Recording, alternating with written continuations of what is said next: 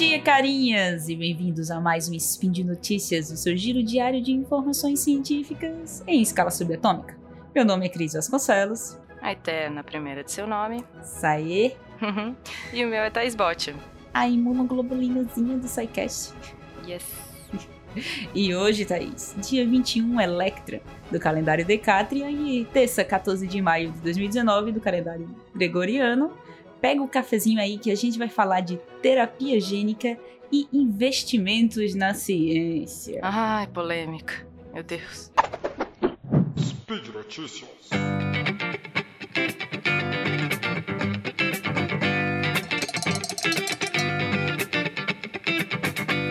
Bom, Cris, você lembra daquelas reportagens típicas do Fantástico, da Discovery, falando, tipo, do menino bolha? Adoro Jimmy Bolha. Lembro. Com certeza. Esse foi o caso do nosso pequeno Jimmy Bolha, que na verdade se chama David Vetter, que por ser portador da imunodeficiência combinada grave ligada ao cromossomo X, ele teve que viver a sua vida inteira dentro de uma bolha estéreo. Lembra daquele filme do Five Under Dollar? É, é, tá, isso aqui, esse caso aí, ele é da década de 70. Mas eu recordo, assim, das reportagens, eu recordo de reportagem até depois de 2000 falando dele e de outros casos. Mas, para falar um pouco, assim, sobre a doença, ela é causada por uma mutação em um gene que é responsável por produzir uma partezinha que é comum entre as células de defesa. Uhum. Isso mesmo, Cris. Essa região que, que está falando ela é conhecida como, cadeia gama. E a deficiência na produção da, dessa cadeia gera uma ausência de células T, células natural killer, NK, e células B, funcionais. Então, essas, é, essa cadeia gama é uma proteína que elas precisam para sobreviver, essas células. E assim, as pessoas que são portadoras da síndrome desse menino bolha vão apresentar várias infecções desde os primeiros momentos da vida, porque elas não conseguem combater as, as infecções mais simples, as infecções que a gente chama também de oportunistas. O tratamento para essa síndrome inclui transplante de células tronco, no entanto, é necessário ter compatibilidade entre o doador e portador da síndrome, isso é um transplante, né? Então, esse tratamento acaba sendo realizado em 20% dos casos. É, mas como você falou que a notícia de hoje era sobre terapia gênica, eu vou supor que usaram terapia gênica para fazer isso. Olha só, será? É. Será? será? Bom, os pesquisadores que publicaram esse artigo que a gente vai falar, eles usaram terapia gênica sim para tratar oito bebês com distúrbio deste menino bolha, do Jimmy Bolha. Isso é, eles usaram um vírus inofensivo para inserir o gene que produz essa cadeia gama que a gente citou. Então, o gene consegue fazer essa célula voltar a produzir essa cadeia gama, só que as células da medula óssea das crianças. Para fazer isso, e a gente vai explicar de um jeito bem simples, eles colocam um gene nesse vírus, que o vírus é feito de material genético. Então, eles colocam a sequência de DNA nesse vírus, coletam a medula óssea das crianças, tratam a medula óssea com o vírus, ou seja, faz esse vírus injetar o material genético nessas células e devolvem a medula para a criança. Simples, né? Parece. Oh. Parece bem simples. Um vírus é usado porque eles são capazes de usar a maquinaria da célula do hospedeiro para replicar o material genético deles, ou seja, vai gerar mais vírus e eles vão conseguir infectar mais células, enfiar o DNA deles dentro de mais células. É, Thaís, mas esse artigo que a gente está falando aqui, ele foi publicado dia 18 de abril de 2019. Só que esse tratamento, esse teste, né, esse tipo de tratamento, já foi testado há uns 20 anos. Só que o que ocorreu na época é que o vírus acabou ativando outro gene, que é um gene ligado à leucemia, e a criança acabou desenvolvendo esse tipo de câncer. É. É o preço que a gente paga por testar coisa nova. É.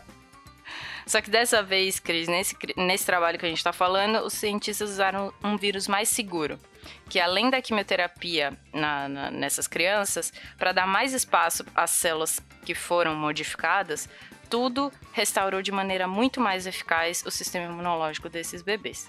Hum. Pois é, eu acho incrível como que a gente consegue pegar uma coisa que foi estabelecida, muito bem estabelecida muitos anos atrás e fazer o negócio ficar cada vez mais seguro cada vez mais fácil de ser replicado e passado para frente nas pessoas. É, Thaís, é bem bonito esses resultados.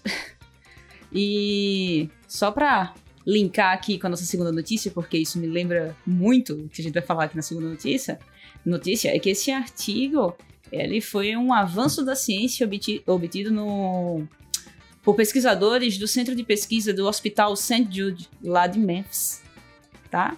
Que não é uma instituição privada. Olha só. É, ele não é uma instituição privada. Será que instituição privada precisa de. Não privada, instituição pública? Quer dizer, Ou de precisa de dinheiro? Será? E nossa segunda notícia, Thaís, ela não, não é sobre os cortes na ciência feitos no Brasil, tá? Poxa! Não, é. Aí você interpreta como você quiser, mas a nossa segunda notícia é mais um 7 a 1 que a gente sofreu aqui da Alemanha. Porque foi publicado na revista Science, no Ah. dia 3 de maio de 2019, Ó, fresquinho. que, em meio à desaceleração econômica da, Ale- da Alemanha, tá? Os ministros estaduais e federais, eles decidiram aumentar o investimento em ciência em 3% ao ano durante a próxima década. Nossa O que dá no final um aumento de. Um aumento, tá? De Hum. 17 bilhões de euros para a ciência. Olha só, que diferença.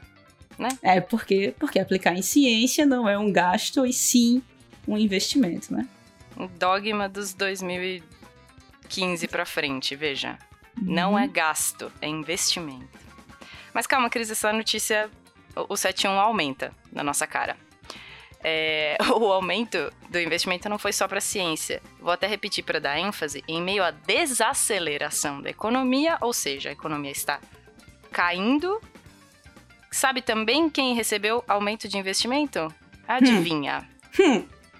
Universidades e escolas técnicas. Nossa, por que será, né? É, Thaís. Acho que daqui a uns 10 anos a gente faz um spin especial vendo que, o que deu mais certo. O Brasil, a Alemanha, veja. É. Acho que a gente já viu no futebol, a gente já viu na economia, a gente vai ver na ciência também. Olha que legal. Bom, só para adiantar o Derivadas, já fazer um spoiler do que vem. Antes de chegar ao comentário que a gente sabe que vem, nós sabemos que a economia brasileira, ela não se compara com a alemã, da- com a alemã apesar da gente ter feito a, a- a comparação. No entanto, década- na década passada, a Alemanha teve uma crise econômica e o que, que eles fizeram? Esse mesmo plano foi aplicado em 2006, investimento de uma década em ciência. Aí acontece uma outra crise, o que, que eles fazem? Mais investimento.